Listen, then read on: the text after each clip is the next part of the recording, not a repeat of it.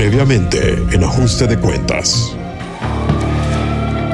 Tenemos un hombre, unos 37 años más o menos, dos impactos de bala, no conseguimos huellas. Lo raro, no se llevaron absolutamente nada y la cerradura no está forzada. ¿Qué cree que sea, comisario? Esto tiene pinta de ser un ajuste de cuentas. Ajuste de cuentas. Sí, la víctima presenta múltiples laceraciones en sus tobillos y en su muñeca producto de haber sido amarrado en una cama con unas esposas. También tiene resina de vela por todo el cuerpo y bueno, encontramos material biológico en su interior. Motivo de muerte, asfixia. Bueno, definitivamente esto fue una noche que se salió de control, ¿no? ¿Ah? Crimen pasional. Deja de decir estupideces. No sé por qué siempre se te viene a la cabeza la primera respuesta más obvia, cuando claramente estamos enfrente de un ajuste de cuentas. Ajuste de cuentas.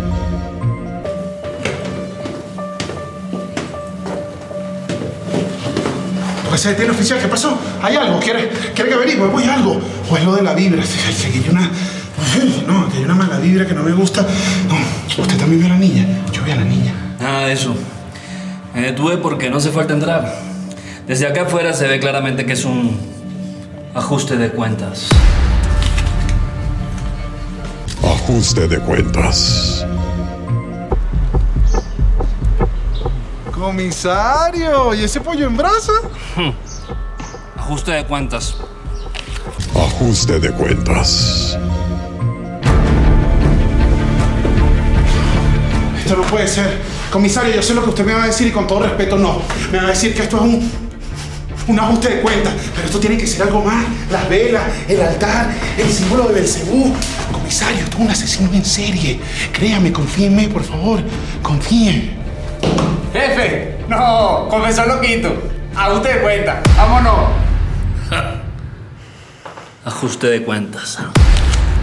Ajuste de cuentas.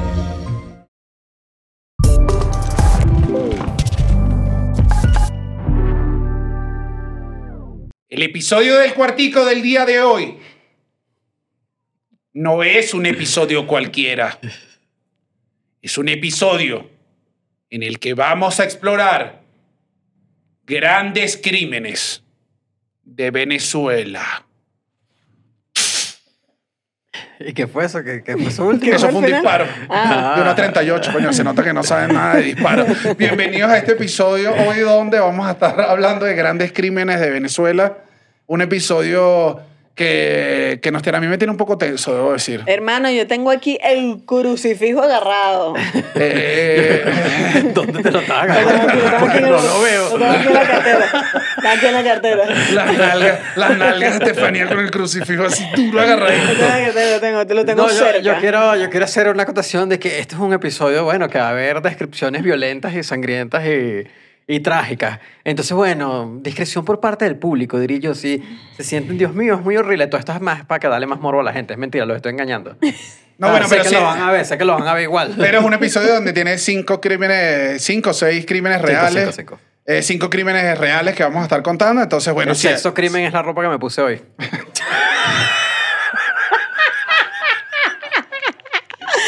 No, vale, Eh, por la chiste.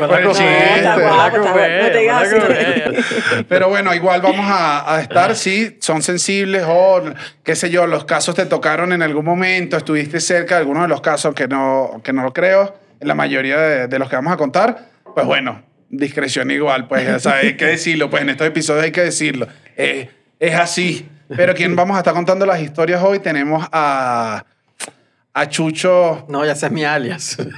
Claro, Chucho. Ah, claro. Sí, sí, Chucho, sí. claro, Chucho el Rufián Roldán ya es. No, ya sé es un alias del alias. pues. No, bueno, va- vamos a tener aquí al frente a lo que es el detective Jesús Roldán. Eh, a mi lado me acompaña lo que es la capitana primera de eh, la inspectora, me gusta inspectora, la inspectora Estefanía León, Gracias, gracias. Y con nosotros está... el eh, patrullero Dani. no, bueno, está bien. el ¿Te gusta el patrullero Dani? Bueno, me dio como lástima. Patrullero Dani es como una serie, una serie bien chimba como juvenil. El patrullero Dani, Claro, no vale. O un no. policía que no lo logró. O al contrario, es un policía que tenía gran cargo y lo bajaron. un clásico. Y ahora me toca liderar la patrulla y yo digo, wow, cuántas pocas aventuras. Bienvenidos a este episodio que arrancamos el día de hoy. ¿Con qué caso arrancamos? ¿Cuál, tiene, cuál, tenemos, cuál Mi- tenemos? Primero que nada, como dijo Daniel, tengo miedo. Ahora sí procede lo que vayas a decir y quiero que sepas que... Además, ojo, quiero hablar de esto. Hay un montón de casos criminales porque sé que la gente lo va a escribir si no lo decimos. Hay un montón de, de crímenes que sucedieron en Venezuela. Hay unos muy, muy, muy, muy populares que todo el mundo conoció. Bueno, vamos a tratarnos de irnos por una línea de mm, o menos conocidos o, ¿sabes?, más alternativos, porque, bueno, los, los grandes lo sabemos todo. Sí. Hay libros, hay historias, hay de todo. Hay de todo, hay de todo entre la selección que, que hicimos de crímenes. Eh, después le vamos a agradecer también a las personas que nos ayudaron a esto. Em, pero bueno, nada, sí, creo que, creo que lo último que quiero comentar es que obviamente son personas reales las de estas historias, pues. Sí, sí, entonces, sí, por sí. eso tampoco, como que bueno, tú sabes, pues, lo- tú entiendes. Bueno, El- no, no, y también pasa que en Estados Unidos hay un montón de crímenes y uno se la pasa viendo un montón de series. ¿Sabes qué? Eso, eso es verdad, como que... En es- verdad, este es el uno no lo ve ya ni cercano. Uno Ajá. dice que no, porque tú sabes Creo no que es muy quién. loco cuando te acostumbras a ver historias de crímenes reales que son eh, gringos y nos acostumbramos full, vemos series documentales, todo. Y creo que como que sean gringos nos separan full de las historias Nos quitan la y empatía. nos quitan un poquito de empatía. Ajá. Ahorita nos costó un poquito porque habían varias historias que dijimos, no, Vale. no Esto queremos es echar este horrible, cuento vale, porque yo no este- quiero hablar de esta vaina, Claro, y esta vaina además cuando, horripilante. cuando la cosa ya no pasa en Ohio, sino pasa en... Caracas, varios crímenes en Caracas. Yo tenía gente incluso que conocía ayer y que, no, este crimen no. O sea, hubo varios que cancelamos porque, que, no, este es horrible, este es puro asesinato, este es puro. O sea, es duro. Pero eso, yo creo que hay tantas series de, de, de Netflix, de HBO, de un montón de canales sobre crímenes reales. Decimos hace hacer este episodio sobre crímenes reales de nosotros. Que coño, que podrían tener, todos podrían tener una serie, todos los que vamos a Eh, contar. Sí. Sí. El, y bueno, una, esto es una pequeña acotación, esto es una pequeña acotación de opinión. ¿Cuántas acotaciones hemos hecho no, en este? bueno, pero está Estamos bien. más cagados. claro, obviamente. Dame el primer cuento. Ya va, la primera acotación es que recuerden darle like, suscribir al canal Ah, de bueno, YouTube, eso porque es lo que sí. más nos ayuda a crecer. Comentar, si quieren comentar. Eso sí. Si les gustó mucho este episodio, Dios mío, este episodio me encantó. Ojalá hubiera, hablaran del caso de. Pero Brit- dame el episodio, Ya va, vale. ¿Cómo me estás diciendo la que la gente? Estoy a la dándole la gente. gente. Cuenta la vaina, vale. Te doy like después de ver si el episodio me gusta, no antes. Vamos con el primero. Suéltale. El primero es. ¿Cómo lo titulas? Dame título. Dame título. aprovecha ahorita que estamos cómicos, porque cuando nos pongamos oscuros ya no hay comedia. ¿Cómo, cómo? Da- dime El tigre de los Valentinos. El ti- No, pero. el- ¿El qué? El tigre de El los- tigre De los Valentinos. de los Valentinos. Sí. Así sí, ese es el nombre del caso. Sí, este fue el nombre que le puse, el tigre de los Valentinos. El tigre, o sea, Te tú, falla- con- te fallaste tú con los valentinos Coño, te me- refieres. me le fa- Sí, yo creo que. Lo barato sale caro. Los valentinos. No, pero que Ay, no tiene sí nada está- que ver. Claro, ellos gritaban Claro. qué barato. Bueno, sí, claro, pero la historia no va de eso. ¡Qué Bueno, caro! ¡Qué caro! Hay que ponerle catchphrase, mío, chucho. entonces- Ok. Hazle el nombre bueno, no, después vemos el nombre, después vemos el nombre, después que terminemos este- eh, esta historia. Entonces Pero tú de verdad estás hablando del circo Los Valentinos. El tigre, se llama el tigre de los Valentinos. Se llama el tigre de los. Valentinos. El tigre de los Valentinos. El circo de los Valentinos. Popular. Popular. Popular circo de Popular Venezuela. circo de Venezuela. Todas Bueno, son mexicanos y me da risa que todos los años decían, vamos otra vez para Venezuela. Y la gente que los valentinos vienen, los valentinos nunca se fueron, pero ¿vale? si son, de- si son mexicanos. Claro, Sí, ellos no eran Chucho, venezolanos, claro. Chucho. Pero yo no soy, yo no soy familia de los Valentinos. Pero tú pues, no fuiste al, cir- al circo de los valentinos. No, nunca. Es que yo no soy muy fanático de los circos. No me gusta el maltrato animal. Sea, eso lo dijiste ahorita Dios para mío, conseguir una para excusa. salvarla. Ah, Tú no, no, eras fanático, es de ellos. No, no, de que gritaban no, no, qué no, no, barato. no, no y me tú eras gusta. cifrino, entonces te No. gustaban las cosas caras. No. Tú le decías a tu mamá, jamás voy a ir a un sitio que sea barato, mamá. No, no, no. Si te soy honesto, la aplicación es más estúpida todavía. A ti también los payasos, ¿no? Eh, uno, me dan pánico los payasos. Algo que me recordó mi madre hace poco, que bueno, encontré, encontré un álbum de fotos muy viejas y incluye anotaciones hechas por mi mamá hablando como si fuera yo, porque era muy pequeña. Como que Ah. fue mi cumpleaños número uno. Entonces le leí y dije, ¿para cómo era mi cumpleaños número uno? Y llegaron unos payasos y me parecieron horribles y me quedé aterrado. Y pero después de esto no dejé de dibujar payasos. Entonces yo era como el loco de los payasos al parecer. No me gustaban los payasos y dibujaba payasos. Bueno, papi, sigue así y se viene el episodio del criminal asesino Chucho Roldán. Ajá, dame. No, yo, pero, pero, venía, pero eh, no me gusta ir al circo eh, por Dumbo. Ah. Yo vi Dumbo de pequeño, la, la primera, no la que salió, sino la animada, y esa película me parece aterradora. El mundo de los, de los circos me parecía aterrador. Y después se le sumó de que una época que cuando yo veía Discovery Kids, creo que era, o Discovery Channel, no me acuerdo, uno de los Discovery, que hablaban del maltrato de los animales en los circos, y broma. Y no me gustaban los... No me, a partir de ahí nunca me gustaron los circos. Entonces imagínate el circo de los Valentinos. Ajá, ya. Di- disculpa que me meta en el storytelling de la, de la, de- No de la importa, no historia. importa. Dame años. Ok, no, Pero estamos, esto es reciente, esto es reciente. Esto- Ok, estamos, Marta, pero tenemos Historia años. moderna. estamos entre los 2000 y los... Estamos en los, los late 2000, los 2018 para adelante, 2017 Ok, para este adelante. cuento es está contemporáneo. fresco, sí, ok. por eso tampoco quería dar tanta... Ok, no, pero dame paz, situame en qué momento estamos. ajá. No, no, no, estamos en la modernidad, estamos en la modernidad, estamos Ok. en la modernidad. Y el Circo de los Valentinos va para Maracay, para la ciudad de Maracay, en Venezuela, en el estado de Aragua. Ujú. Ellos hacían gira. Ah, hoy vamos Hacen a gira, estar. Montan su carpa, montan su cosa, tienen a sus animales ahí, los valentinos están felices. Ay, el circo, el circo, el circo.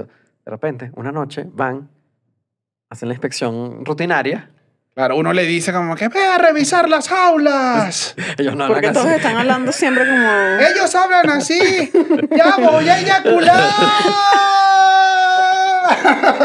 Eso es cuando le avisan antes de venirse. Ay, mi Dios. Todo el mundo sabe que los valentinos hablan así. Perdimos el patrocinio del circo de los valentinos, muchachos. Ah, fueron a cerró el circo. Eso sí, eh, los circos de noche es espeluznante. Espeluznante. Espeluznante. Están todas las carpas, está todo cerrado. Van a y alguien buscar- pasa a ver qué hay. Empiezan a dar la Que vuelta. estamos metiendo color. Están las aulas de los trapecistas ahí, porque los trapecistas también los encierran. Está guardado, todo el mundo está guardado. los payasos, las aulas de los payasos, los trapecistas, todo el mundo es hablado. Y revisan el elefante, el elefante está, el mono, el mono está acá, el trapecista, el trapecista está acá. El tigre, el tigre no está. El tigre es un criminal. El tigre, la el chama que tigre. no entiende nada de la historia. el tigre se desaparece. ¿Dónde está el tigre? El tigre de los Valentinos. ¿Qué pasó con el tigre de los Valentinos? Todo el mundo empieza y que bueno, se escapó el No, tigre. no, ¿Qué pasó lo, pri- lo primero es, ojalá el tigre no esté que si en el cuarto de alguien, ¿sabes? O sea, lo primero No, es que no. averiguar dónde hay Bueno, un pues, ¿sabes tigre. qué? Esa, fue, esa historia No, fue... empieza a caminar viendo para atrás porque dice, si este bicho me aparece de repente... Bueno, ahora les voy con pequeña historia popular de San Antonio de los Altos, de mi gente de San Antonio de los Altos. Esto es una historia que solo recordará a algunas personas de cierta edad, eh, de más de 30 diría yo, o más de 28 por ahí. Eh, no sé si se acuerdan cuando se escapó el león del zoológico de Caricuao. ¿Fue que se escapó el león? Creo que se escapó un león del zoológico de Caricuao. Mm, No fue el del Pinar. El Pinar, el Pinar. Ujú. Del Pinar. Se escapó el león y bueno, imagínate, los rumores en San Antonio de los Altos era que el león había llegado a San Antonio de los Altos. Entonces Subió una- por la Panamericana. Porque El león. no, que supuestamente el Pinar y San Antonio daban Están como por como las por una montaña. Ajá. Entonces el rumor, había terror en ciertos momentos porque se bueno, empezaron los rumores que se desaparecieron unos animales y que ese fue el león del Pinar que se comió los animales. nunca lo encontraron? Nunca se encontró al, al- al león del Bueno. Pinar. Se lo comieron los teques. Háblame del Háblame del tigre. Entonces, el tigre está desaparecido. Los valentinos empiezan a preocuparse. ¿Dónde está el tigre? ¿El tigre dónde está? ¿Se escapó? ¿Qué pasó? Tiqui, tiqui, tiqui, tiqui, tiqui. Empiezan las averiguaciones. Tú sabes, dentro de todo, todo es Venezuela. Empiezan a decir como que hay rumores de que se sabe dónde está el tigre. El tigre se lo robaron. Los valentinos que, ¿cómo que el tigre se lo Ah, robaron? en pie, claro, eh, esos son qué clásico eso de policía venezolana. Ajá. que el tigre, no, el tigre está ahorita desaparecido. Sin embargo, yo me han hecho unas llamadas y parece que el tigre puede estar por ahí. ¿Dónde está el tigre? Oficial, ¿dónde está el tigre? Investigan la cosa, los rumores, el cuento. El tigre está en la mismísima cárcel de Tocorón. Estaba preso. ¿Qué le pasó al tigre? ¿Qué, ya? ¿Qué, qué? Pero este tigre no quería estar libre. ¿Qué pasó? No fue de una ¿Por qué cárcel a otra. fue de una cárcel a otra? Porque esos son los tigres, les gusta, les gusta, les gusta estar preso. Nada, está, está, está todo el mundo como que empieza el rumor, la cosa, como que, eh, ¿qué pasa aquí? ¿Dónde está esto? El tigre está acá. Esta historia, de hecho, fue negada por muchas personas, pero otros lados, otros testigos dicen que sí, que esto era verdad, que el tigre estaba en Tocorón. Entonces empiezan, ok, pero ¿por qué el tigre está en Tocorón? ¿Qué estaba pasando en la cárcel de Tocorón? Todo el mundo dice, no, que sí, que no, que el tigre, ay, Dios mío, que está el tigre. Averiguan y lo que pasa es que en la mismísima cárcel de Tocorón, los presos de la cárcel tenían a una tigresa. Es una historia de amor. Una historia de amor. Ay, no, pero Es sí está bonito. es Madagascar 4. El, Madagascar Tocorón es otra historia completamente distinta. El rey Julián está armado.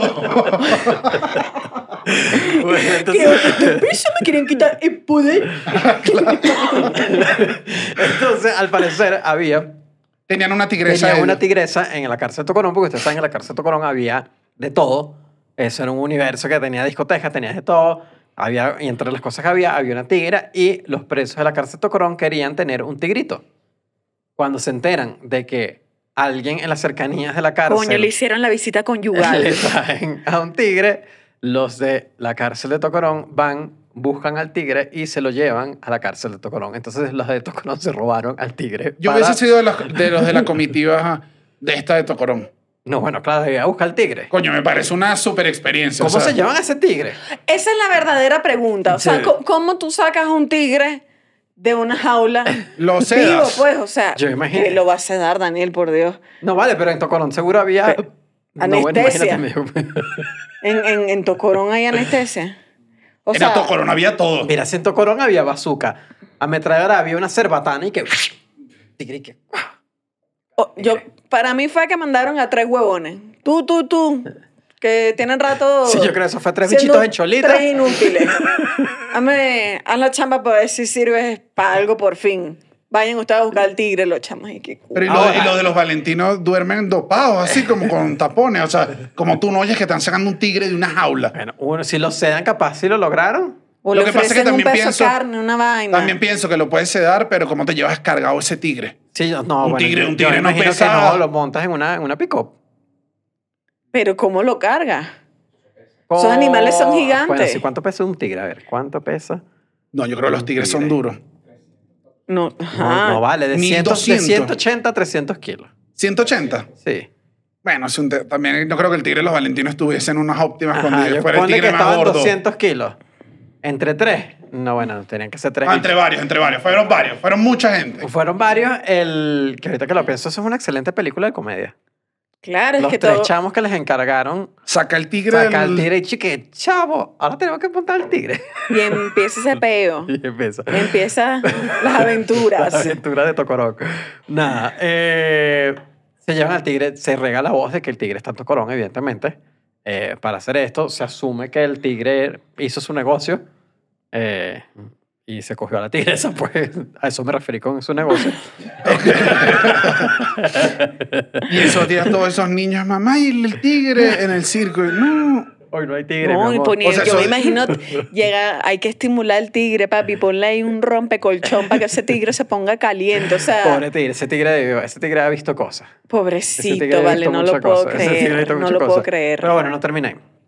El, eh, Va, se aparean. Bueno, bueno, se asume que se aparean, no se sabe muy bien, eso sí me dejaron claro. Eh, no, se, no se queda claro si se O sea, hay logró, tigritos. si se logró la pareada entre los tigres. Se asume que sí. Y entonces se riega el chisme. Se riega el chisme, llaman a las, a las, a los, a las autoridades Ujú. y las autoridades dicen como que, ¿cómo que se robaron el tigre? Sí, que el tigre está en Tocorón. Y que bueno, chamo. Llaman a, a los de Tocorón y que, mira, chamo, ¿cómo que te robaste un tigre?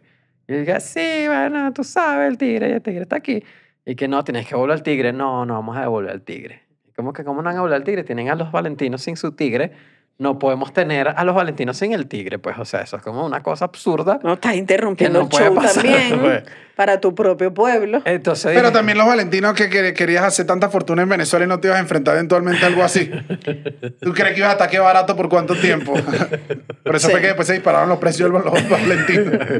entonces El tigre con guardaespaldas. Tienen que pagar guardaespaldas. que son otros tigres, los guardaespaldas.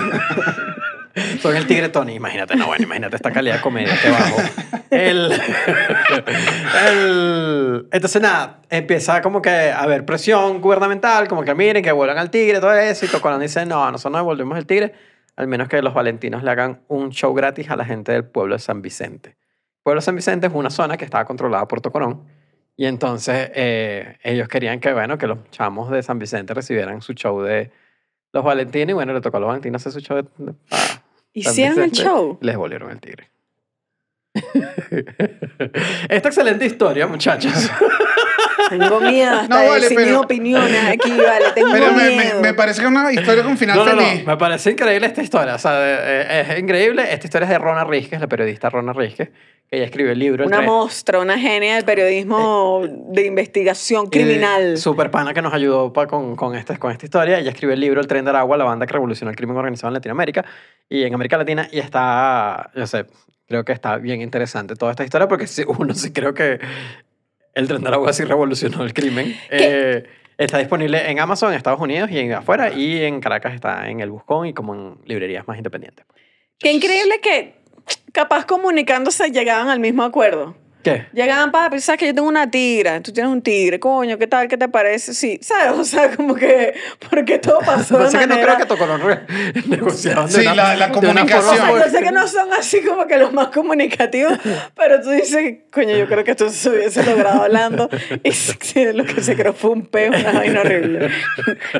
Las cosas se solucionan hablando. Sí, se pudo, sí pudo haber sido una. Más pero amistoso. creo que nunca los valentinos hubiesen prestado su tigre. Pues ya. Además, que creo que es un tigre que. No sé si algún veterinario estará acá, pero yo no sé si es un tigre que está activo sexualmente.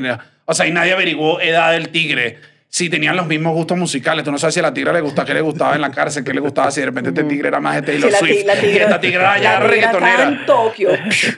pam, pam, pam, pam, pam, pam, pam. Claro, o sea. Claro. O sea, todo el un- mundo sabe que es Tokio, La discoteca Tokio, ¿vale? También cultura general, señores. Discoteca Tokio en la cárcel de Tocorón. Yo sé que si alguna gente que no es venezolana está viendo esto y dice, no estoy entendiendo nada porque tú dijiste una tigra en la cárcel y nosotros seguimos como si nada. Es una cárcel que se llama Tocorón, que en un momento se convirtió sencillamente en una ciudad. En una ciudad, tenían zoológico, tenían discoteca, tenían, mira, un zambilito. tenían todo tipo de negocio y de entretenimiento dentro de la cárcel y para todos en Venezuela era como, bueno, conocimiento público que, Que ahí pasaba de todo. que Quiero- pasaban cosas. Quiero igual que le dejen abajo la... No pongamos ideas de título para este caso. Me parece que el Tigre de los Valentinos le falta punch todavía. Ok. Punk. ok, sí, ok. sí, sí, sí, sí, ¿sabes? Como que... A mí igual me gustó lo barato sale caro. Pero es que no tiene sentido lo barato sale Claro caro. que sí, porque es lo barato, claro que sí. En la historia, ¿qué tiene sentido eso? Bueno, que les salió caro tener ese tigre Ajá. ahí, pues, y que ellos se las pasaban, qué barato, qué barato. Claro, o sea que al final tienes que meterle algún elemento de Claro, eso, ¿sabes? Chucho, no es tanta lógica, es un poquito más bien creativo. Sí, sí, sí. Estoy de acuerdo contigo. Sí, ¿no? Sí, sí, a mí me gustó. O, ¿sabes? Como, ¿Cuál es el dicho? ¿Le tuviste miedo al tigre, eh, al cuero? ¿Sabes? Mataste al tigre y le tuviste miedo al cuero. Claro, no mataste al tigre. O sea, no, coño, pues se puede, creo que había, un, había espacio para un juego mejor. Sí, Está sí, bien. sí, sí. Vamos Bueno, con la segunda. con tu, con tu obra maestra, ¿no? Voy. Lo titulo. El secuestro merengue. Así se llama. Lleva, y, lleva el logo del Real Madrid. Así se llama. El secuestro merengue. Si al tú no sabes nada de esta historia, ¿no? Ya, el merengue, tú dices, esto es como algo es que de... al Real, al Real- al Real Madrid le dicen los merengues. Ay, estoy pensando que esto es como algo de, de alguien Como que de cantaba torta, merengue. de tortas. También puede no, no, ser. alguien puede- que cantaba merengue. Ah, Ah. claro. Esto es una falla en, en, tu título. Maldita sea, tengo que revisar este. No, vale, no. Si conoces Claro, el el fútbol, sabes este título. No sé. El secuestro merengue es demasiado buen título. rato antes de grabar diciendo el secuestro merengue y yo dije merengue es de música. Vamos a ver qué me presenta aquí. Bueno, vamos, te voy a leer a continuación. Ajá. Era el año 1963 en Venezuela. Otra Venezuela. Al frente Rómulo Betancourt, Ok. gobernando el país en este momento. Rómulo Betancourt era, era bien conocido que se llevaba mal con la guerrilla. Había peitos con la guerrilla, tenían como peitos. No, bueno, que tú estás, que no sé qué, no sé Bueno, cuánto. Pedito, no era que le caían a plomo. Bueno, sí. Ay, cuando tienes pedito con la guerrilla, pues los peditos con la guerrilla son peditos con la guerrilla.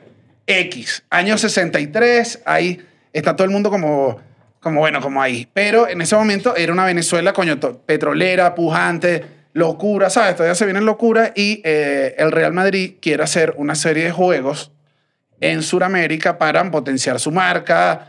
Eh, esto lo hacen actualmente todavía, o sea, todos los equipos grandes lo hacen, pues lo hacen en... Eh, pasa que ahorita van a Estados Unidos, hubo una época que fue en China, no sé si se acuerdan que si Beckham, Beckham vivía, tenía como una pensión en China metido ahí que lo obligaban a jugar y el bicho, ¿y qué? Eso en algún momento decidieron hacerlo, venían a jugar cuatro, iban a jugar cuatro encuentros en Caracas contra el Oporto, el Sao Paulo y Millonarios, un equipo colombiano. Ok. Tenía como una gira que iban a hacer en Venezuela porque Otra además- Venezuela, ¿no? otra Venezuela que Real Madrid iba a jugar para allá cuatro encuentros contra un equipo portugués, un equipo brasilero y un equipo colombiano. Era una locura, pero todo el mundo locura. Un full, en ese momento lo habíamos dicho en los episodios de migración, había full migración además española, entonces Claro. todo el mundo conocía, ah, que venga Real Madrid, ah, la Madrid, la gente, ah, como en locura. Llega el equipo, todo, o sea, llega la comitiva, todo el mundo y que qué arrecho, llegó el equipo del Real Madrid con su estrella Alfredo Di Stéfano. Alfredo Di Stéfano, pero ya murió hace algunos años, murió ¿Y a ti hace... te suena?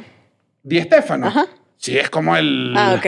No, no, no, es como la superestrella del... vieja del Madrid.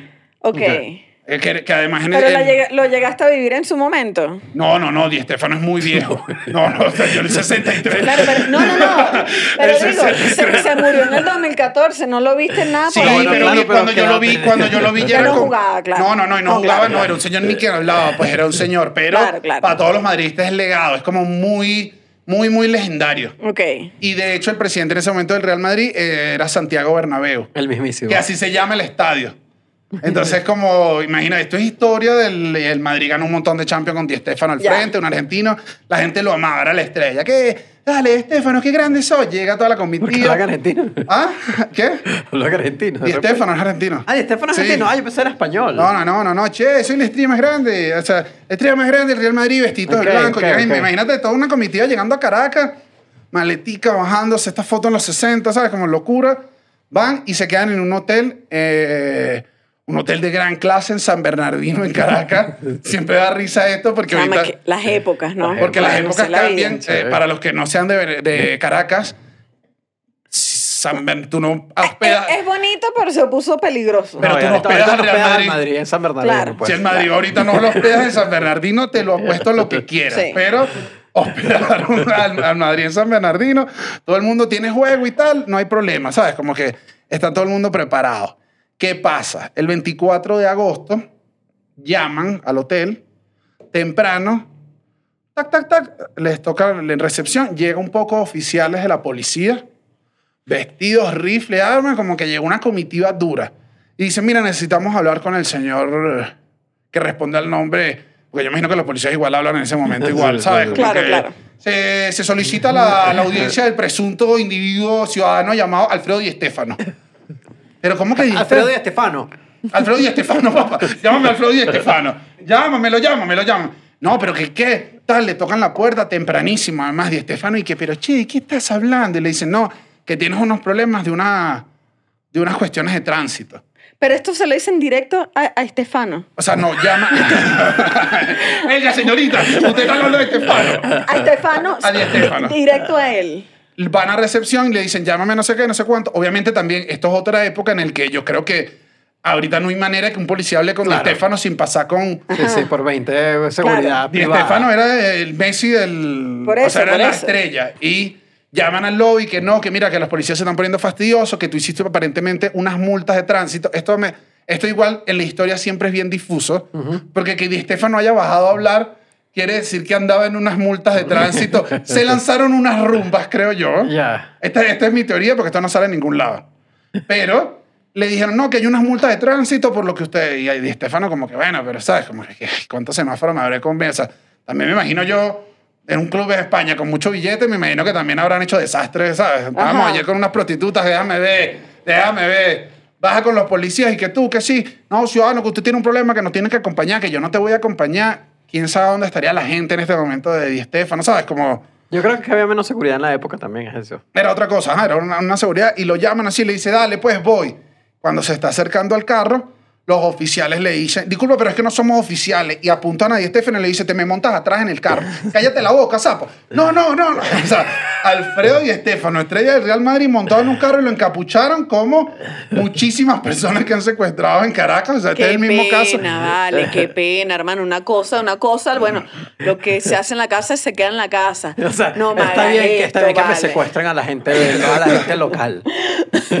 Uno dice, coño, bueno, hermano, que nos calle, pero te vas a poner a secuestrar extranjeros, chico, qué vergüenza. Lo montan en el carro, lo tapan y que no, que quédate tranquilo, eh, se les presentan, entonces uno se les presenta, de hecho el, que- el que lideraba la, la operación era hijo de españoles, le dice como que quédate tranquilo, que mis papás también son españoles, o sea, yo conozco, no sé cuánto, quédate tranquilo, y se le presentan y le dicen, Bueno, imagínate, claro, sí. Eso me va a poner más tranquilo. y le dicen, eh, bueno, señor Alfredo Di Stefano, le vamos a continuación a decir que usted se encuentra es secuestrado. Le Nosotros somos, no somos policías, somos eh, un grupo guerrillero, eh, grupo guerrillero Fuerza Armada de Liberación Nacional. Mm. Esto es un secuestro, quédese tranquilo que no le pensamos hacer nada a usted, simplemente los necesitamos como publicidad porque usted es muy famoso. Excelente publicidad. Deberíamos secuestrar futbolistas para recomendar el podcast. claro. Y Di Stefano me imagino que dijo como que, wow, o sea, no sé qué decir en este momento, lo atan y lo empiezan a ruletear. Ok. Y eso es Di Stefano por un lado, Di Stefano para el otro, porque no podías estar completo en No, esto. los bichos esperando que se filtre la noticia, obviamente. Me imagino los chamos esperando y que bueno, si todavía no se sabe. Pero ¿y esa multa dónde la fue a pagar? Lo echamos perdido. Lo montan en el carro y le dicen, la cuestión fue que esto todo ya está en las memorias de un libro de Di Stefano. O sea, Ok. cuenta sus memorias en Caracas y son que lo No, bueno, secuestraron. que no es una historia menor, pues. Claro, no, una- es la historia, una historia en su vida importante. Eh, queda secuestrado, que lo trataron súper bien. Qué Lo bueno. empiezan Los a mo- venezolanos siempre muy amenos, eso sí. Muy Muy, ameno. amables Sí, sí, con sí, el sí, sí. extranjero siempre. que jugaron dominó. Di Este- Di Stefano dice que jugó dominó con los chamos porque, bueno, lo pusieron a jugar dominó, o sea, que ¿qué hacemos? Y que vieron carreras de caballo. Que apostaron juntas. Di Stefano también es argentino, che, o sea, estoy seguro que en algún momento se puso, se pusieron más panas, estuvieron tres días juntos, que la pasó bien, o sea, que en verdad nada... No sé si bien, pues. No, no, no, que no, No, hubo- bueno, como que no estaba tampoco, no, no estaba nervioso. Ay, bueno, si estaba tranquilo y dijo, Porque- bueno, vamos a ver cómo fluye. Porque ellos en varias oportunidades le repetían que, honesta, que solamente necesitaban, o sea, le dijeron, mira, te estamos secuestrando porque tú eres alguien muy famoso y nosotros necesitamos que el mundo conozca nuestro movimiento.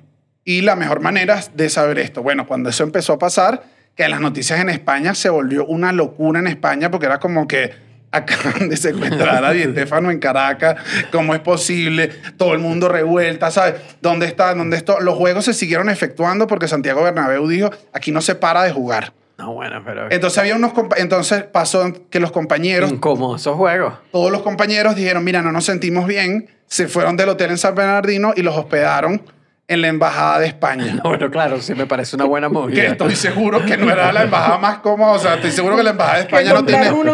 inflables Claro, ese día. entonces el Real Madrid le tocó, La embajada de España se recibió gente.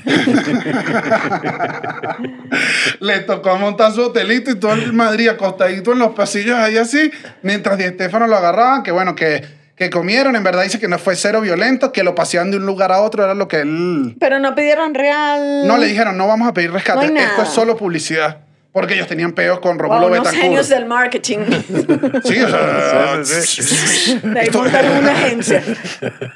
Los bichos lo ruletearon, ¿qué tal? Que no te preocupes, quédate tranquilo. El bicho que se relajó un momento, que lo único que le preocupaba era que esto hizo que la noticia fuera más grande y creo que fue un lechazo para los secuestradores, o sea, una, un golpe de suerte, que era que durante esos tres hijos cumplía año uno de los hijos de Di en España, Mm. uno de sus hijitos. En esos tres días. Durante esos tres días que él estuvo secuestrado, justamente al día siguiente, ponle, era el, No, bueno, esos videos de papá, papá, ¿cómo? que bueno, no había video en ese, en ese momento, no había un poco de videos, pero él decía que lo único que en sus memorias cuenta que lo único que le perturbaba era que él nunca sabía, él nunca había dejado de llamar o mandar un fax eh, a su familia los días de los cumpleaños y que obviamente se iban a preocupar, que él estaba preocupado por lo preocupado que estaban su esposo y Claro, sus pero hijos. si ya se estaba corriendo la noticia de que estaba secuestrado. No, claro, no, tampoco creo como que la esposa va a decir, no, vale, pero es que los chamos son panas.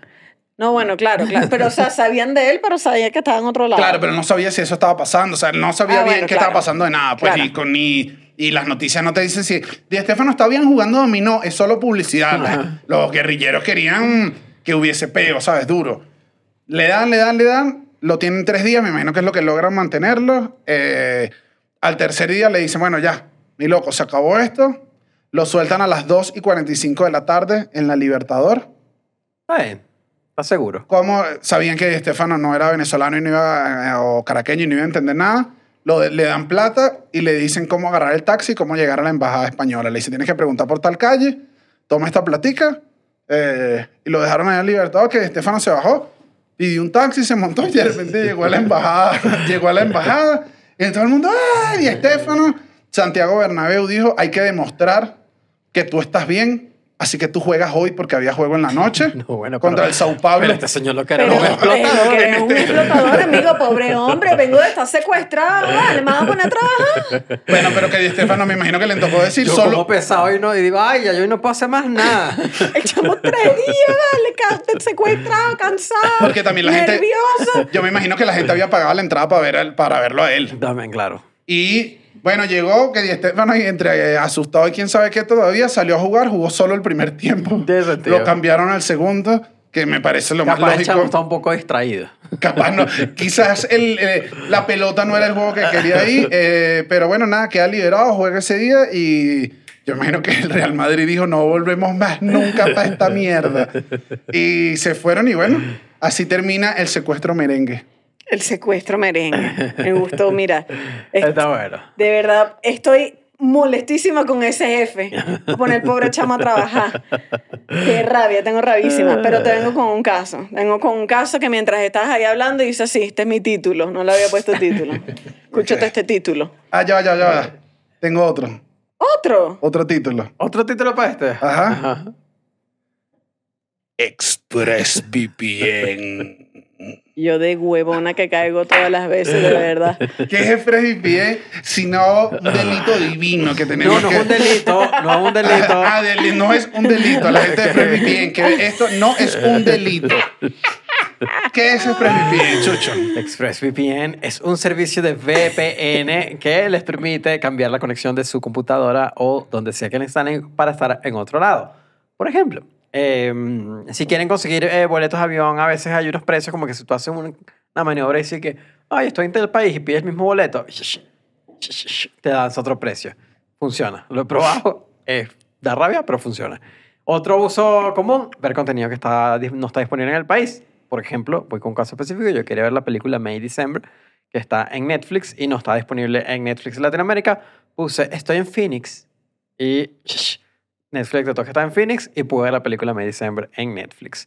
Eh, entonces, nada, sirve para eso, me sirve para seguridad. eh, si usan muchas redes abiertas como en aeropuertos, en, en, qué sé yo, café, todo esto les permite tener sus compu un poquito más segura en general. Y si usan el link que está mm, aquí, El link. sí, ¿dónde apareció el título? Tengo un disparo aquí. No, pero no te lo está tapando el micrófono. Ah, sí, mira. Está sangrando el link. Si entran al link que está sangrando o que está abajo en la descripción del video y contratan el servicio por un año, reciben tres meses cortesías del cuartico. No sé hasta cuándo va a durar esta gente con nosotros. Como ahora sí, dame el título con todo. Yo tengo el título. No se habla de Brunito. está bueno, está bueno. Está bueno. Está bueno. Ok, no se habla de Brunito, me Lo gustó. agarré ahí. No se habla de Bruno, no se habla de Brunito. No hay que explicarlo. El, Sí, Sí, sí, no, sí. por si acaso, por si acaso. Porque O sea, también dije, no sé cuánta gente ha visto no, esta chama, película, chama. mosca. No, chama, pero... Yo la vi buenísima. Me pareció buenísima. ¿De verdad? Encanto, sí. No le tenía, no le tenía ¿Sí? fe y me pareció buenísima. A mí no me encantó. Ah, no, bueno. ya hemos hecho ocho- Bueno, este este es un chiste. chiste del 2024. Este, 24 de este año. Este, este año, hermano, no estamos en el futuro. Dame el caso, vale. No se habla de Brunito. Este, Brunito. También pudiste haberle puesto silencio, Brunito. Pero esa película no existe. ¿O Ok. sí? No vale, ¿No? sí. Que silencio, Bruno, de hecho. No, ¿Cuál es? pero esa es otra, esa es de Luca. Ah, no se habla de Ah, Brunito, si es se otra. van a traer Sí. esas películas intelectuales, no sé nada. No, esa es una de Pixar. Ah, bueno. Esa no la vi. Ajá. No se habla... Claro, cuál. silencio, Bruno. Silencio, Brunito. Ajá, no se habla de Brunito.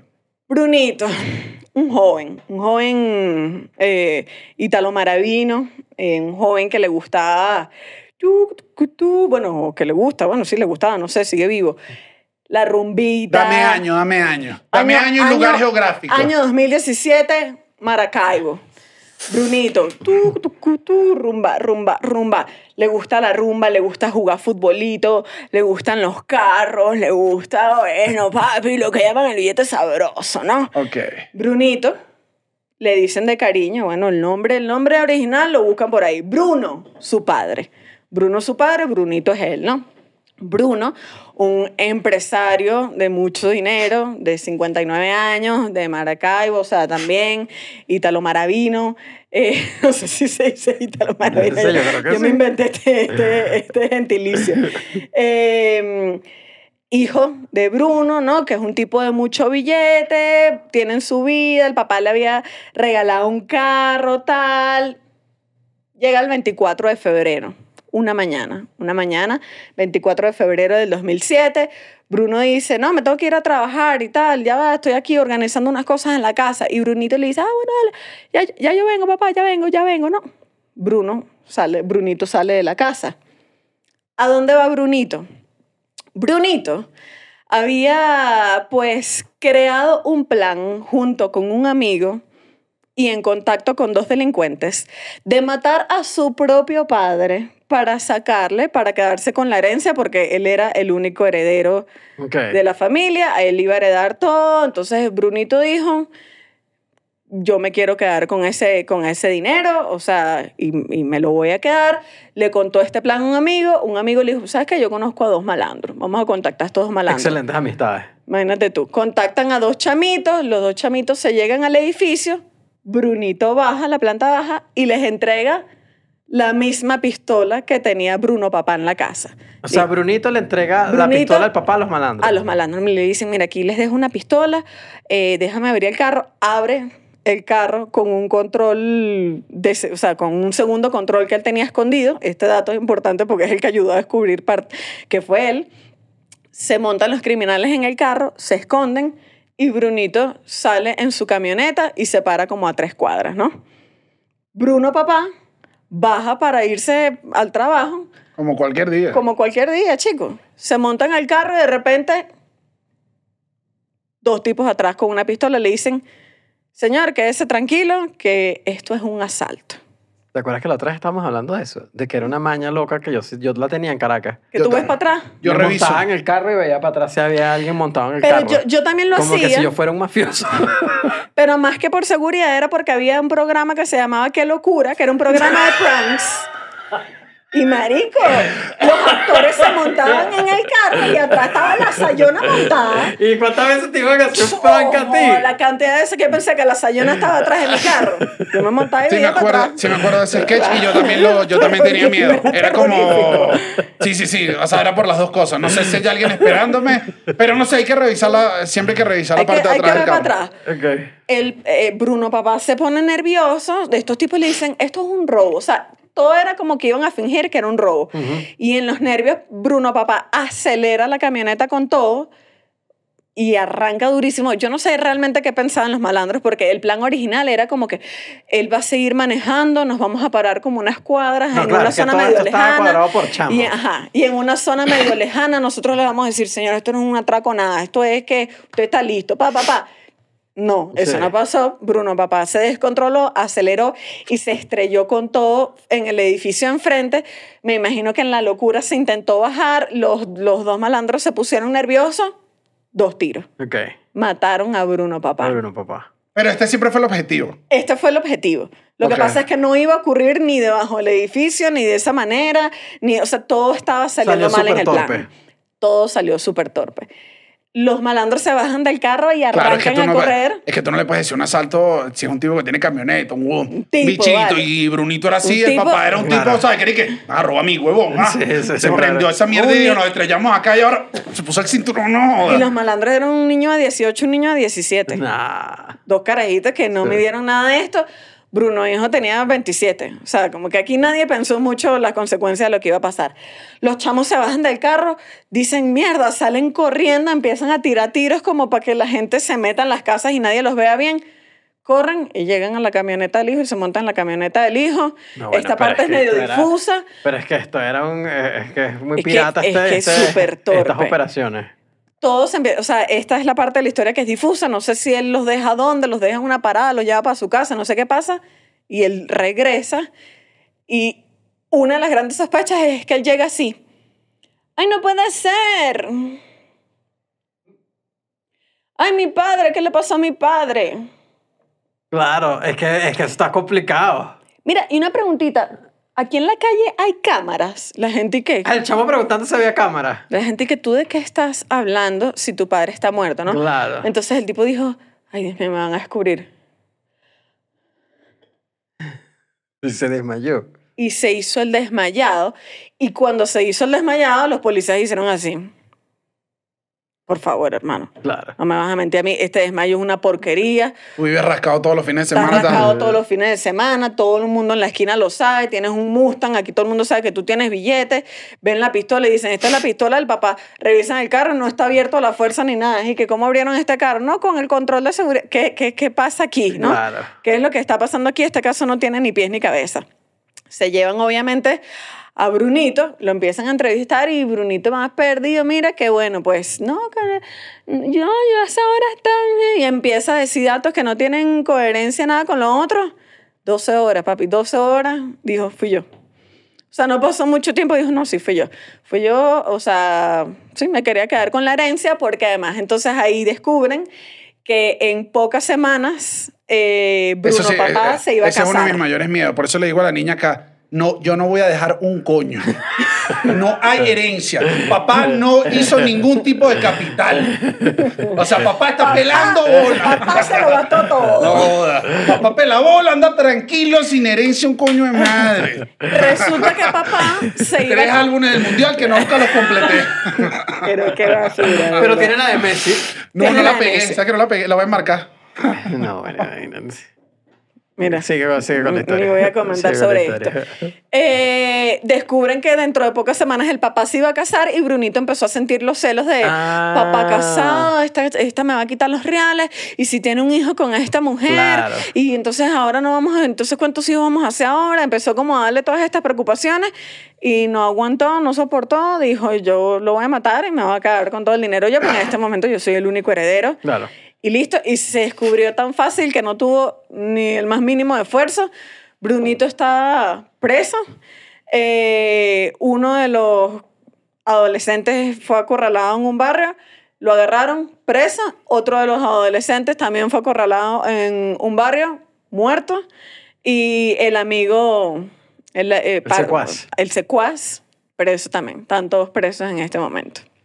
Ahora, dato curioso que no tiene nada que ver con el crimen, pero yo dije, chamo, pero es que este chisme, mira, pique y se extiende. resulta, resulta que cuando pasa todo esto, la gente empieza a buscar en internet, ¿no? ¿Quién coño es este Brunito? Empiezan a buscar información. Hay una noticia de 1993 en la que Bruno, con dos años, había salido en el periódico Brunito Hijo y Brunito Ajá. Papá. Resulta que Bruno, el papá, y Bruna la mamá, no sé, Bruna mamá, quieren tener un hijo, no pueden tener un hijo porque la mamá tiene problemas de fertilidad. Y le rentan el ¿Dónde ves vientre. este ¿Qué es esto? Esto es un dato, un dato agregado que me pareció, bueno, que agregaba. Eh, la mamá no puede tener hijos y hablan con la señora de servicio de la casa y le dicen, mira, tú puedes ser nuestro vientre en alquiler y nosotros te pagamos y tal. Y ella dijo, bueno, ok, está bien. Entonces se embaraza y tal, y que fue horrible, que se peleaba con la mamá, que la mamá un día la empujó por las escaleras, que peo drama, que no sé qué. Y al final tienen el hijo, ella lo entrega y le dicen, bueno, páguenme. Oh, mi loca, lárgate de aquí, no te vamos a pagar No. nada. No le pagaron. Entonces, Bruno es, mm, técnicamente no es... Es una deuda. es una deuda. Que al no final es- salió cara, ¿no? ¿Quién s- ah, bueno. Ah. ¿Quién sabe si hay una locura ahí de que él no se sintió hijo nunca de, Claro. de, su, No, bueno, pero de su mamá y su papá? eso Esto da un poco de contexto. Claro, da- lo mejor de la vida de Bruno. Lo que pasa es que el contexto me parece un poco cruel porque no todo el mundo que es adoptado o, o que llega a una familia en No, circunstancias. si no hay nadie más malo que un huérfano. mentira, mentira, No, mentira, no. mentira. Pero sí, pero sí entiendo. No, sí entiendo no, que siempre no, dije. no si, que si tu familia. no soy este desgraciado. si tu familia no es esa, siempre vas a ser malo. Y que No, no. no. Claro, Pero entiendo. tú dices, coño, leí esto y dije, coño, mi hermano, es que usted, con esta historia está difícil, pero Está para dar difícil, contexto de la historia de difícil. No, Brunito. lo más importante siempre es abrazar a tus hijos. Darle amor. De verdad, sean tuyos, no sean tuyos, lo que sea. O sea, digo, si alquilaste un vientre, no sé, si, si lo adoptaste porque una tía se murió, lo que sea. Cuídense, denle amor, vale, denle amor a los muchachos. Wow. Fuerte, vale. Fuerte, Brunito. Bueno. ¿Con no, qué? ahorita, ahorita, ¿cuándo se, se va a poner más oscuro el episodio? El episodio va a ir poniéndose un Más poco. oscuro, se viene... No, ahorita todavía no, todavía no estamos en el top del oscuro. Todavía falta otro. ¿Cuál, cuál, cuál sigue? ¿La tienes Vamos tú? con el penúltimo. ¿Cómo se titula? Eh, oye, lo que pasa es que este ya tiene... Ya tiene Bueno, dame el título. Ya tiene título Su famoso. título famoso, sí, es El crimen del cafetal. Se llama así. Sí, sí, sí. Ok. sí. Es El crimen del cafetal. Esto es una historia eh, que, si te soy honesto, no sabía que era famosa. De un libro que es bien famoso y fue bien famoso en Venezuela, que es Cuatro crímenes, cuatro poderes, de Fermín Mármol León. Claro. Ese es un libro mega histórico. Le hicieron como dos películas a ese libro. Sí. Entonces, esta es una de las historias. Fue la que me pareció más interesante de esta.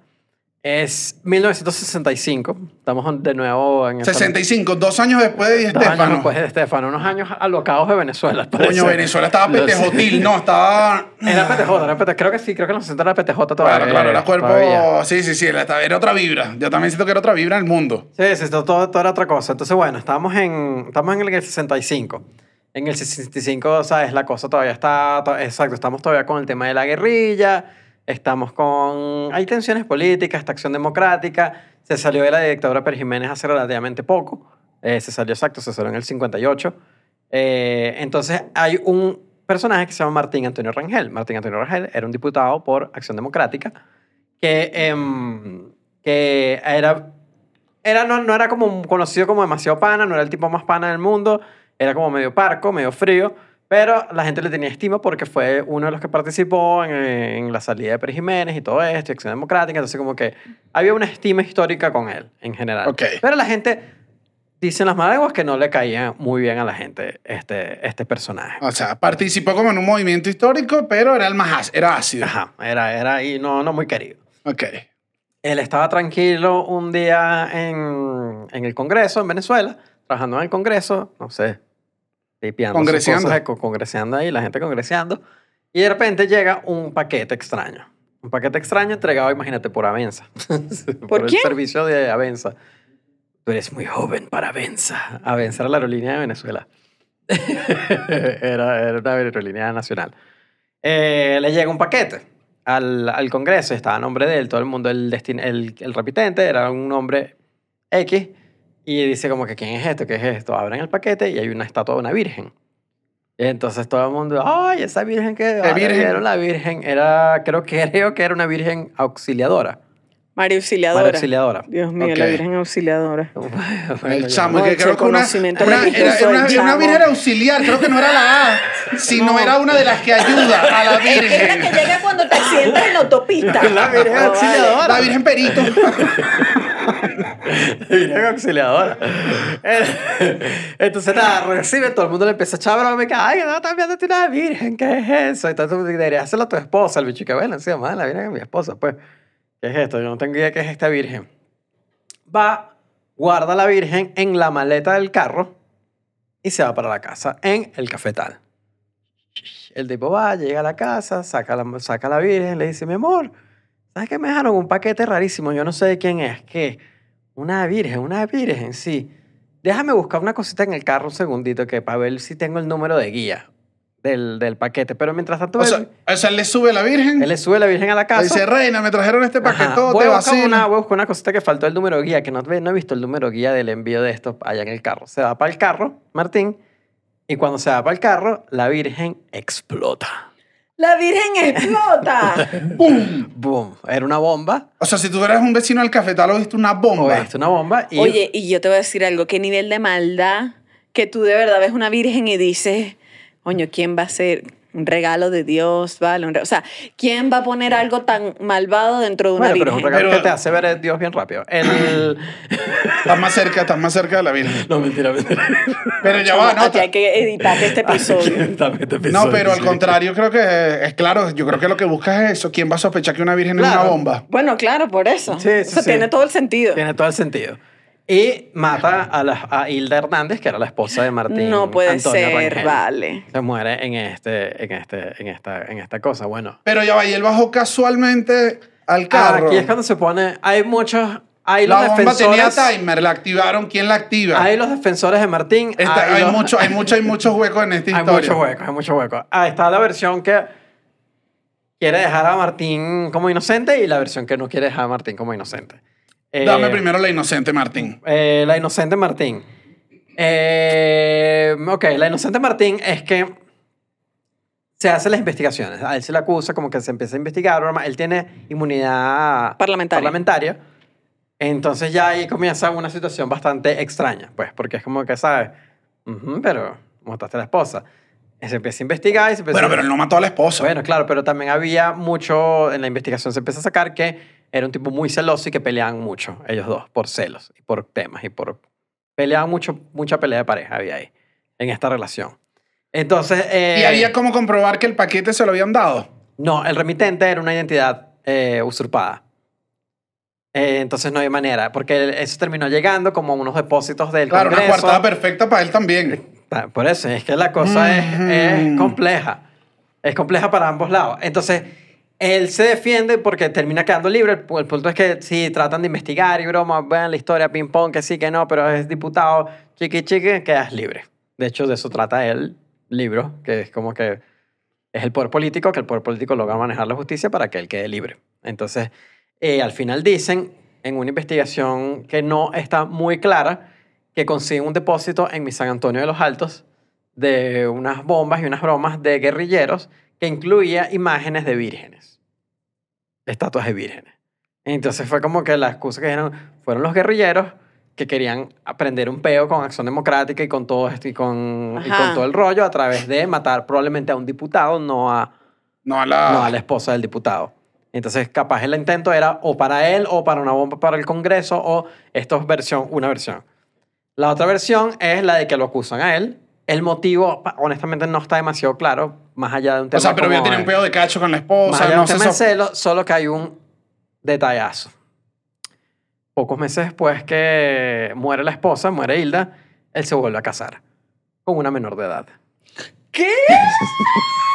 es que son los datos del final lo que nos dejan locos, chicos. ¿Cuántos años tiene este señor? Eh, para este no te tengo el dato de cuánto tenía, pero un diputado. Sí, un diputado no- Eh, Sí, no creo Pero, que haya se ca- sido- pero se. Está raro que se haya Está casado raro, muy rápido. Está raro. Está raro. No. Y con una... me- o sea, no, no esto estoy es un entendiendo extra. nada. No, no, esto es un extra. eh, O sea, el chamo me imagino que estaba. El chamo Martín me imagino que estaba enamorado de su chamita. eh, y bueno, sí. Y se casa. Y se casa. Pero a los meses. Eso es lo que es raro. No lo puedo creer, Sí, es raro. Pero también me pasa que es raro. Bueno, también es raro. Pero la otra versión también tiene sentido. Sí, la versión de que ha sido como un claro. atentado, de... el tema político tiene sentido. Además, él había sido gobernador del Tamacuro, creo que fue. Entonces, obviamente, había culebra, había broma, ¿sabes? Es como que... Tipo que estaba metido en política y realmente también tenía malas historias por ahí. No, y que, en otro, y que además en esos años estaba de moda las bombas. Ajá. O sea, sí tiene lógica eso, porque creo que haberte mandado a pedir una virgen Para matar a tu esposa de esa forma tan... tan. tan estrambótica. Ajá, es como que si no quieres llamar la atención. O sea, yo creo que nadie quiere llamar la atención con un asesinato tan grande, pero no sé si más bien fue que le llegó la bomba y dijo, uy, aquí voy a matar dos pájaros de un tiro. Porque también que no le explotara la bomba a él es muy raro. Entre uno de los casos, también dicen que en las investigaciones, eh, testimonios de él contradicen testimonios de testigos. Sea, testimonios de Martín contradicen testimonios de testigos. Está el tema de que casualmente guardó eh, la, la Virgen La- la- en la maleta. Una caja. Eh, En, No, la, y maleta, en la maleta eso me sonó raro, porque no la pones atrás y ya. Porque no lo pones en el asiento al lado, porque no lo pones como que en- Él siempre tuvo un manejo muy cuidado con la, Con la caja. Claro, él subió con Pero unos guantes, te la dejó y le dijo, mami, ábrela. Sí, pero también se pone a ver si en la época, él, por ejemplo, entonces después, eh, eh, sí, en la época con todo el tema de los explosivos, con todo esto, sí, capaz el tipo sospechaba que era una bomba, pero entonces ¿por qué se lo das a la esposa? No, no creo que sospechara, o sea, pero también por el otro lado dices que me llega al trabajo para que varias personas vean que me llegó un paquete. Con un remitente desconocido, te queda Que es perfecto. una identidad eh, robada. Pero también igual, por más que lo hayas metido en la maleta, tú tampoco, con, o sea, nadie es un experto en bombas como para decir, en la maleta, si me explota, no me mata. O sea, él igual le transportó la bomba. Sí. Sí. Eso es lo que creo que lo, Los medios salvan. lo absuelve de esto, no de que salió con una menor de edad. No, o sea, es otra ese es otro caso, ese es otro crimen. Ese es el segundo libro. Ese, ese es otro crimen, pero, pero sí está raro. Está raro, está raro. Está raro, pero me parece una, una buena historia. Ana, yo esta, yo esta Venezolana. noche, mira, me voy a tomar una cucharada valeriana. Una cuchara valeriana, eso funciona así. Claro, estoy nerviosísima. Yo tengo un, jara, un jarabadito así de pasiflora. de lo nerviosa que yo estoy en este momento, vale. No me puede ser. Bueno, esa es la historia, esa es la historia del crimen del cafetal. Bueno, También decía, pues, pues, no sé, como la estatuilla, ¿cómo? Sí, yo creo que le hubiese puesto la Virgen explosiva. mortal. todavía te falta. Todavía, Todavía me falta, ¿sabes? Sí, le falta punch. No creo que el crimen del cafetal suene bien. Porque además no sé si, o sea, el crimen de capital siempre es como que alguien mató a alguien y aquí queda... No, y que sí es un crimen. O sea, ya lo, ya lo develaste, no le diste ningún... Sí, no sé, siento que le falta a, a este título, pero Sí. pudo haber sido mejor. A ver, Vamos con la última. Vamos con la última. Esta es la última, debo decir que esta es la más fuerte. Esta, esta, es Esta es bastante la menos fuerte. cómica de todos los cuentos, así Sí. que... eh, Por cierto, vamos a hacer un... que porque casualmente nos topamos los dos con el TikTok de Ángel Peña, de El Ángel de la Pena, que cuenta historias de este estilo y en verdad está bueno. ahí dejamos su TikTok si les importa, si les gusta esta historia. Además, esta historia le gusta a todo el mundo. O sea, también es la, Es la cuestión. A todo el mundo le gusta. Él las cuenta de una manera bien divertida, así que vayan a verlo. Eh, venimos con la última historia. Debo decir que esta es la más fuerte y la más cuidado, solo que tiene un elemento satánico que le da un color, o sea, que es raro porque siento que es de las primeras historias que yo he oído así en Venezuela. Voy, vamos a contar la historia. Cristo, acompáñame. Que según nos dicen, esta historia es popular en... Se llama, El lo que, Zulia. lo- los zulianos la deben conocer un poco más, se llama Nelsito, la bestia del Zulia. La... Hermano. Este es el cuento, no sé si el título tiene punch o no, pero yo creo que sí tiene título. La bestia de algo siempre tiene punch. Sí. Voy. Eh, ok, quiero ver es la fecha, ya lo tengo, ajá, lo tengo. Este, voy, este crimen es oscuro, es de los menos cómicos, ya estamos al final del episodio, así que Bueno, se acabó la comedia. se acabó la Sí, comedia se a partir acabó la de comedia Mira, a partir mira. de aquí.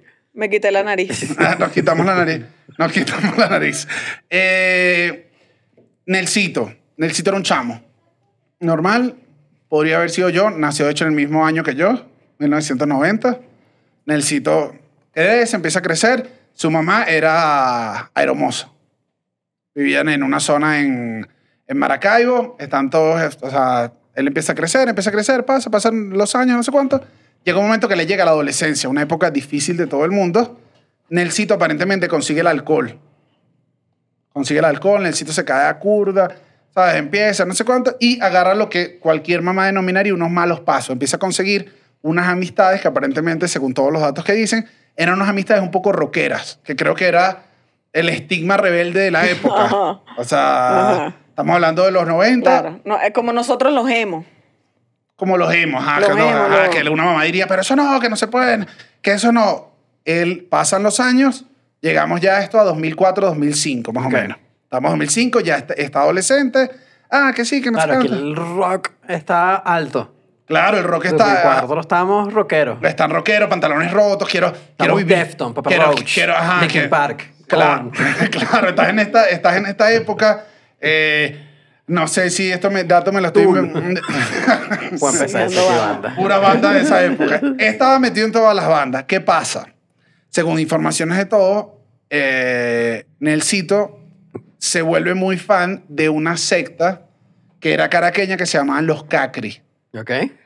Ya va. Cuando dices una secta, ¿cómo a qué te refieres? Esto queda bien abierto a todos. Porque esto ya no es una banda musical. No. Ok, esto se llama, era una secta que se llaman los Cacri y tenían de lema, el lema era odio a Dios, odio a la patria y odio a la familia. No, vale. Yo quiero hacer señor. igual una salvedad acá porque eh, hay personas que no creen en las religiones tradicionales y se hacen llamar satanistas y una de las cuestiones es no creer en el sistema, pero no necesariamente son organizaciones, organizaciones satánicas. O sea, satánica en el sentido de alabar a Satanás. Ajá, no es que van a estar haciendo unos pentagramas ni nada. Entonces, esto en la historia queda bien confuso, queda bien, no queda claro si era una organización que buscaba la libertad plena a través de no ni Dios, ni la patria, ni la familia, ni las organizaciones normales, o si Efectivamente. efectivamente era una secta. Pero la cuestión es que la secta era caraqueña. Más allá de todo, ellos eran la subdivisión de la secta. Entonces ya se, se podía, o sea, lo digo para poner como que la información que le estaba llegando a él, al final lo que le estaba llegando a él y a los amigos.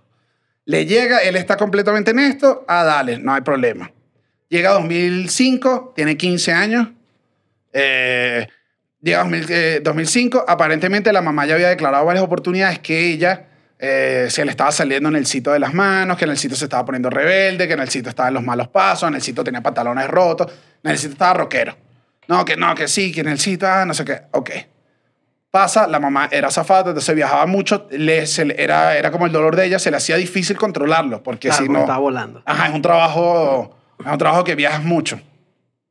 Le da, llega un día y eh, una, voy a decir, el 10 de agosto del 2005, Nelsito aparentemente empieza a tener unas comunicaciones un poco más, más allá. ¿Con quién? ¿Con el diablo? Mire, mire, mire, aquí. Tengo agarrado el crucifijo. Nelsito aparentemente empieza a hablar con el diablo, agarra el teléfono, esto es lo que sucede el día del crimen, que es horrible, repito, si te quieres ir en este momento, te puedes ir, aunque lo dudo que te vayas a ir justo acá, pero lo estoy diciendo. Nelsito toma el teléfono a la casa y dice, Alejandro, voy a matar a mi mamá. Marca un número, hace una llamada y dice eso. Vuelve a colgar el teléfono.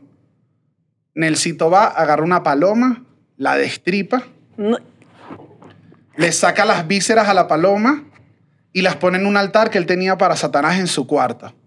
En estas cosas que consiguieron en el altar, habían cosas como una cruz con, unas, eh, con unos clavos como clavados, tenía como unos mensajes, tenía como una adoración a, a Satanás. O sea, había una adoración a Satanás. Hace esta llamada, queda todo acá, la mamá vuelve del trabajo, volvió de un día, Cansada, Nelsito espera que la mamá vaya a la cama, la mamá se acuesta y se pone a leer un libro, una señora que leía bastante, eh, en la historia todos también dice que Nelsito era un tipo que leía bastante, de hecho leía poesía, filosofía, era un chamo que leía full. Se sienta la mamá en la cama, se acuesta, tú leyendo acá, Nelsito fue, buscó un cuchillo y va y apuñala a la mamá. La mamá intenta defenderse, una tipa de 53 años, joven, bien joven todavía, intenta defenderse, se voltea, no puede con la fuerza de un chamo que además está con una algarabía y una locura loca ahí y eh, Nelsito mata a la mamá de 37 puñaladas. No, vale, señor. No, dos, no, no. Dos no, fueron no. en la cara. Tú sí tienes No, el diablo adentro, no, no. compadre. Dos fueron en la cara, o sea, es un crimen espeluznante. Nelsito se va, sale del crimen, obviamente queda todo. Por eso digo que este, este es de los duros, este, este es casi de los de película. Va al baño a quitarse un poco la sangre, a bañarse. Eh, y mientras se va a bañar, hay una tercera persona en este crimen. ¿Qué pasa? El, eh, con la mamá de Nelsito trabajaba una chama que era universitaria que le ayudaba en cosas en la casa que la ayudaba en cosas y según otras informaciones decían que esta chama, eh, la mamá en el sitio también le alquilaba a la familia un piso, o sea, le Ya. alquilaba un apartamento. Entonces, tenían conexiones que esto aclara cómo ella llega.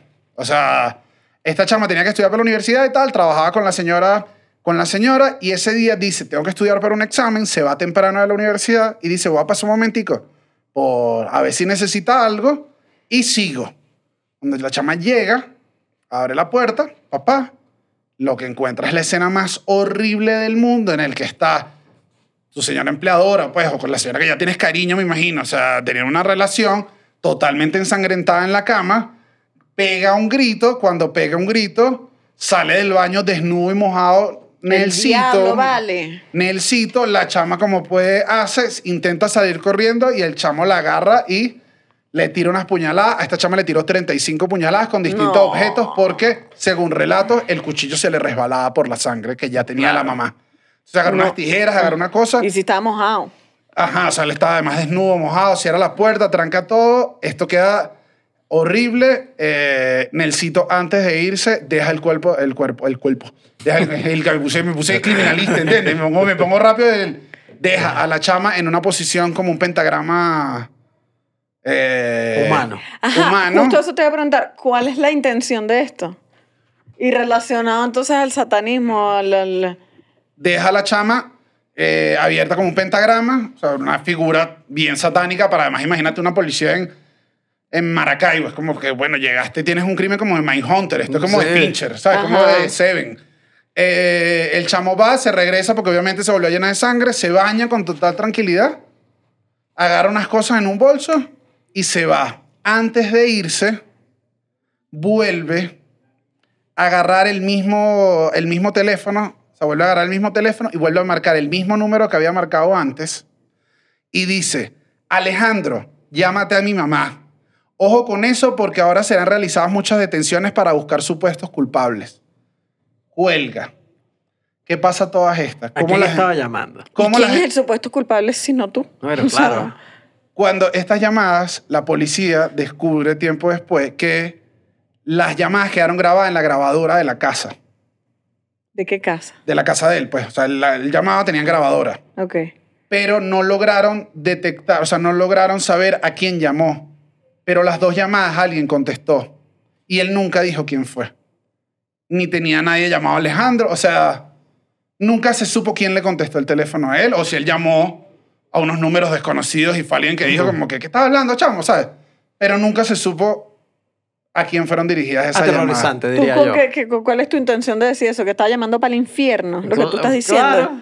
Claro. O sea, llamadas quedan Para, ahí. mí marco ahí cualquier locura y ya. Bueno, pero le dice Alejandro. Alejandro es un nombre diabólico. Ahora no le pongo Alejandro a nadie, ¿sabes? O sea, Si se llama toda mi familia. Nelsi. Mi hermano, mi sobrino, mi primo, todos se llaman Alejandro. Nelsito agarra las cosas y sabe que lo iban a buscar. Acababa esta llamada, empieza a ir por. Se empieza a escapar de la policía porque él sabe que lo iban a buscar. Voy a decir, visitó un montón de lugares, diario, el diario El Panorama. Luego hizo toda la gente igual que vivía en Zulia en este momento. Este fue un caso muy sonado en Zulia, que lo vivieron casi como Sí, sí, día a día lo que estaba pasando. Y según después averiguaciones de todo, descubrieron que el bicho se movía de lado porque sabía que lo iban a buscar. Fue al cementerio El Cuadrado. Ya, pero eh, esto no entiendo qué estás diciendo con que se Está mueve escapando, así. está escapando. Él Pues. sale de la casa, sale, ya Ah, o hace sea, la estás llamada. en el segundo que él sale en la casa hace, empieza hace a la llamada, cuelga, se va y empieza a moverse para que, porque él sabía que la policía lo estaba buscando. Entonces va entre la- como en los sitios que lo buscaron, fue al cementerio El Cuadrado, a dos hospitales, a una farmacia y a la redoma. Estos son, yo obviamente no soy de, De Maracaibo. de Maracaibo, no sé, pero lo digo para que la gente que está allá eh, se movía porque sabía que la policía lo iba a agarrar, que sí, que la policía no lo, que está, que no sé qué, ¿sabes? Se mueve porque sabía que lo iban a buscar, descubren el crimen obviamente en el edificio, empiezan los- las autoridades a buscarlo, no, que buscan el sitio, que en el sitio, que en el sitio, que en el sitio. Nelsito se entrega al final, solo, con una sonrisa, las fotos son de película de... De, sí, con una sonrisa, pues, o sea, no, él dijo que lo entrega, que lo agarraran, pues, o sea, Nelsito lo agarra, lo entregan, de una vez confiesa el crimen y dice eh, que fue el diablo. Ok. O sea, él dice Qué que, manguangua. que fue el, eh, que el- quién fue el autor del crimen. Él dice fue el diablo, me dejé llevar por el diablo. Nelsito, eh, bueno, el crimen es horrible. Obviamente la familia de, de, de la chama, a quien él dice que ese fue un error. O sea, el diablo no lo mandó a matar a la chama. Claro. Simplemente ya llegó. Y él estaba durante un crimen. Pues, o sea, na- su objetivo nunca fue ese y él pidió perdón por eso.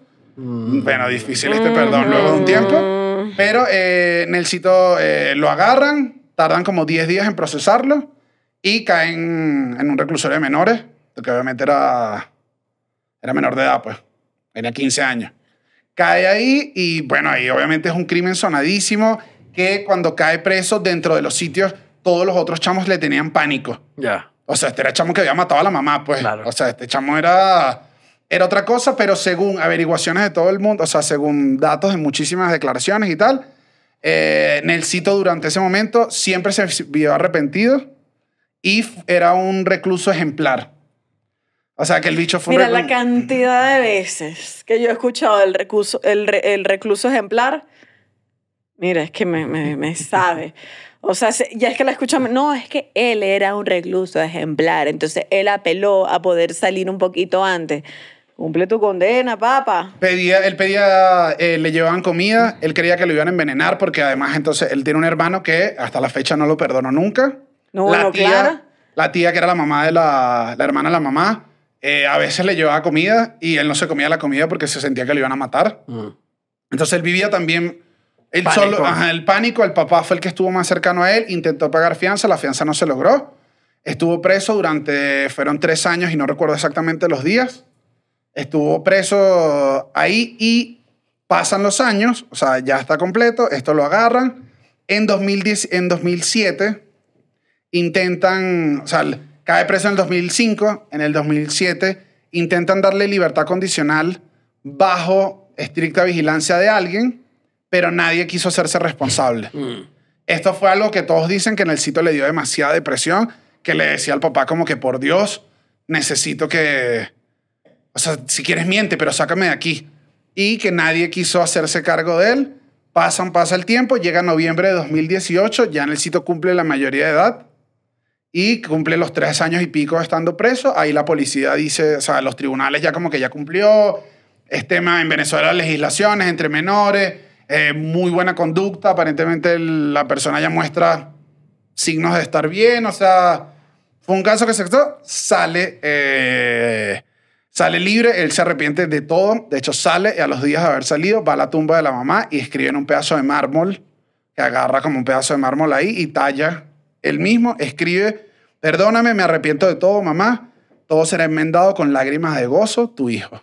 No, bueno, pero Nelson. esta historia, esta historia es... Le deja, le deja el, deja el pedazo ahí, siempre declarando que, eh, que el diablo pudo más que él. Se mete a religioso, es cristiano actualmente, o sea, y también parte de la comunidad cristiana intentó ayudarlo para salir de la cárcel. O sea, era como que es ejemplar, ya perdonado, hasta cuando, hasta cuando una persona tiene que pagar. O sea, estuvo en un proceso.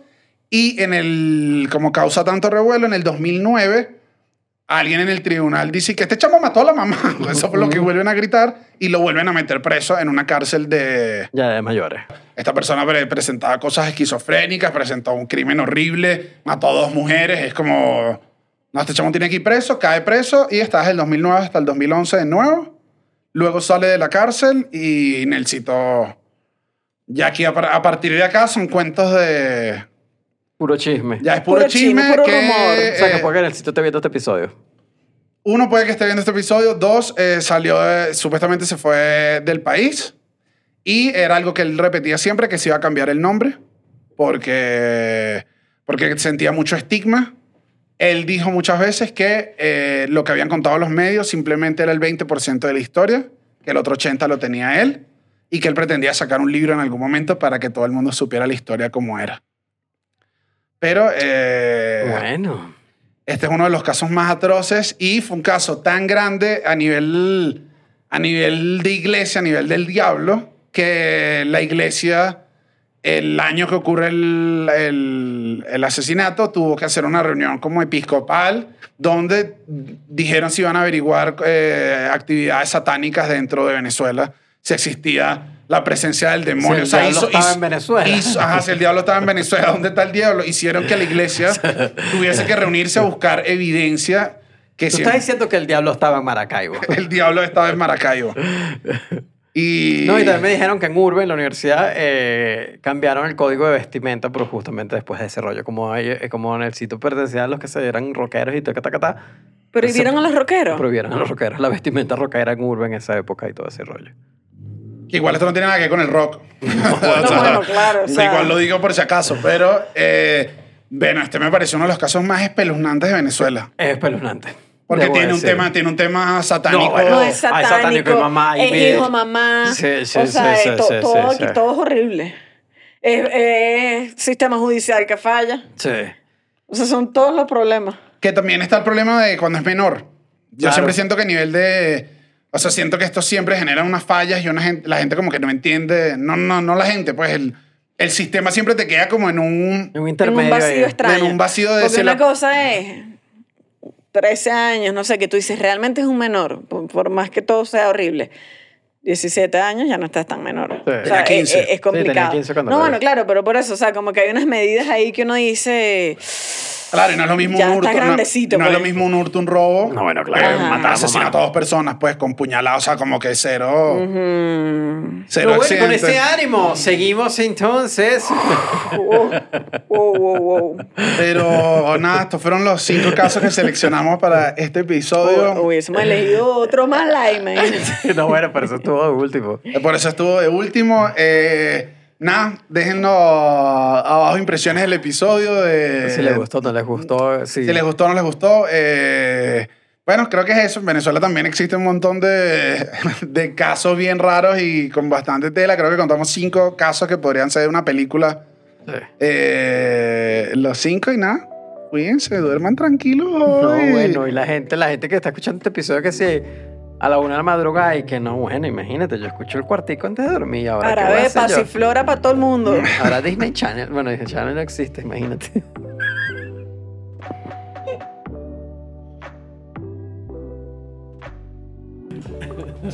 Qué estresadísimo.